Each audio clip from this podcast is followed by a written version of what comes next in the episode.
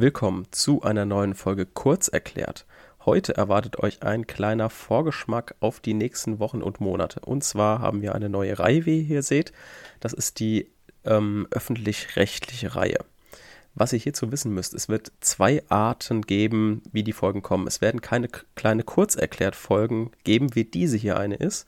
Und es wird zusammen mit einem Kooperationspartner eine lange Folge geben. Die wird wahrscheinlich ein bis zweimal in der Woche rauskommen. Hier werden wir euch alles erklären, was im öffentlichen Recht wichtig ist. Also wir gehen alle Themen durch, von Staatsorganisationsrecht über Grundrechte, Verwaltungsrecht. Wir werden uns alles anschauen, auch im besonderen Verwaltungsrecht, nacheinander wie ein kleines Skript, genauso wie wir es im Strafrecht auch gemacht haben.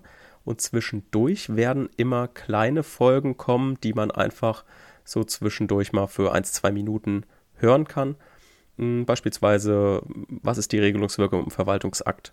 dass man auch parallel zu den langen Folgen auch immer noch aus den langen Folgen so kleine Snippets hat, falls man nochmal was Bestimmtes ganz kurz einfach nur hören will, um sich auf die Klausur vorzubereiten.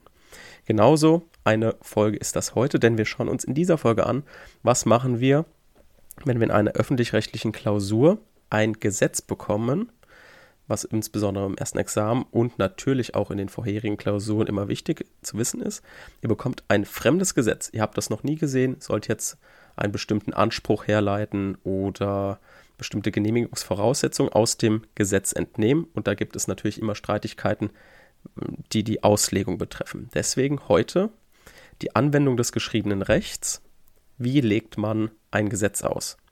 Wir haben zuerst mal die Wortlautauslegung. Das ist auch sozusagen die grammatikalische Auslegung. Wortlautauslegung ist immer Beginn der Auslegung, darf aber nie auch zugleich das Ende sein. Ja, also Beginn mit dem Wortlaut ist okay. Es kann natürlich sein, dass nach dem Wortlaut her man zu unterschiedlichen Ergebnissen kommt, aber man muss immer bis zum Sinn und Zweck, bis zur teleologischen Auslegung kommen, weil die letztendlich die relevanteste Auslegungsmethode ist. Also Wortlaut, grammatikalische Auslegung. Wir ermitteln den Bedeutungsumfang eines Gesetzes. Hier können wir das anhand Legaldefinitionen machen, die im Gesetz meistens vorne stehen, Paragraph 1 oder Paragraph 2. Hier sind dann meistens die Definitionen, die der Gesetzgeber für bestimmte Begriffe haben wollte, schon als Legaldefinition mit eingebracht und sind auch ausschlaggebend für das Wortverständnis. Generell die Wortlautauslegung hat eine juristische Bedeutung bezüglich des Wortverständnisses. Was ist der Vorteil des schmiegsamen Rechts?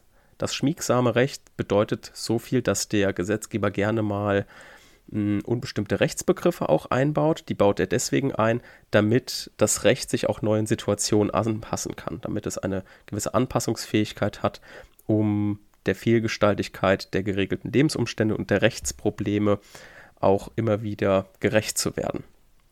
Außerdem brauchen wir natürlich eine Reaktion auf den Wandel in bestimmten Situationen und auch bestimmte sozialethische Vorstellungen ändern sich immer. Deswegen muss das Recht auch schmiegsam sein. Das ist also auch ein Teil des Wortlauts.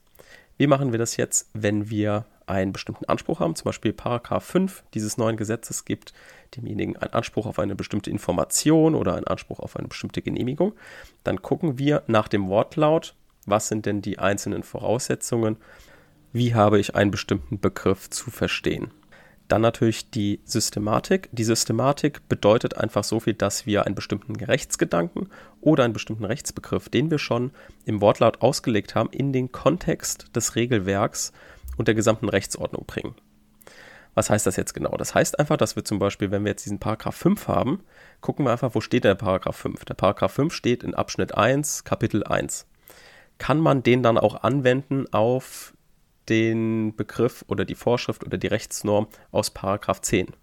Ist das also ein Teil des allgemeinen Teils oder ist es ein Teil des besonderen Teils? Was bei uns dann sofort klicken muss, ist, dass A, dann könnte es vielleicht ein Verhältnis von Lex Generalis zu Lex Specialis sein. Ne? Also sowas schließt sich dann daran an. Natürlich kann man dann auch vielleicht aus der Systematik auf andere Gesetze schließen. Wie ist dieses Gesetz aufgebaut? Ähm, am Anfang steht der allgemeine Teil, dann dahinter der besondere Teil. Genehmigungserfordernisse stehen vielleicht vorne. Ist das bei anderen Gesetzen auch so? Und so können wir immer auf, von der Systematik auf bestimmte Rechtsgedanken schließen. Dann natürlich die historische Auslegung, die jetzt in der Klausur eine untergeordnete Rolle spielt, denn für die historische Auslegung mh, hm, braucht man insbesondere zum Beispiel die Bundestagsdrucksache oder man muss einfach die Kenntnis haben, warum wird dieser Paragraph eingeführt. Das hat natürlich in der Klausur eher eine geringere Bedeutung, weil wir da einfach die Gesetzesmaterialien nicht haben. Ne? Also auch Regierungsentwürfe sind zum Beispiel auch Gesetzesmaterialien, anhand derer wir uns dann eine Entstehungsgeschichte herleiten können. Die Frage, die wir uns bei der Entstehungsgeschichte stellen, was wollte der Gesetzgeber selbst? So, also was war seine Intention, warum er jetzt das Gesetz eingeführt hat. Also da gibt es meistens eine historische Bedeutung oder es gibt einfach eine Bedeutung in der bestimmten Zeit gerade, warum jetzt ein Gesetz so ausgeformt wird, wie es ausgeformt wurde. Dann die wichtigste Auslegung, die ihr bitte immer in Klausuren nehmt. Es ist eigentlich im Prinzip vollkommen wurscht, welchen Sinn und Zweck ihr jetzt in dieses Gesetz reinlest. Hauptsache, ihr versucht, einen Sinn und Zweck reinzulesen.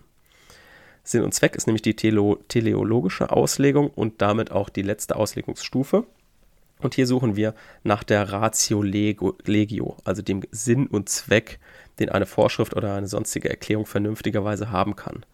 Das könnt ihr natürlich nicht nur mit Gesetzen machen, sondern ihr könnt das auch mit bestimmten Erklärungen, bestimmten Willenserklärungen machen. Bestimmte Verträge könnt ihr auch nach dem Sinn und Zweck auslegen. Also merkt euch, dieses Sinn und Zweck ist das Wichtigste hm, die wichtigste Auslegungsmethode, die es gibt. Natürlich gibt es auch noch Auslegungen wie die verfassungs- und die europarechtskonforme Auslegung. Da werden also Gesetze nicht anhand einer bestimmten Auslegungsregel ausgelegt, sondern einfach nur mit dem Hintergrund des Verfassungs- und des, des Europarechts. Also, dass zum Beispiel eine Norm, eine einfach gesetzliche Norm mit, aus dem Verwaltungsrecht, darf natürlich nicht dem Europarecht widersprechen. Wenn es das tut, gibt es bestimmte Regeln. Eine ist zum Beispiel, dass das Gesetz europarechtskonform ausgelegt wird. Also die günstigste Form für das Europarecht genommen wird von dem Gesetz. Ja, das war soweit zu den Auslegungen von Gesetzen. Ich hoffe, ihr konntet hier was mitnehmen und dann hören wir uns wieder die nächste Woche. Bis dahin. Tschüss.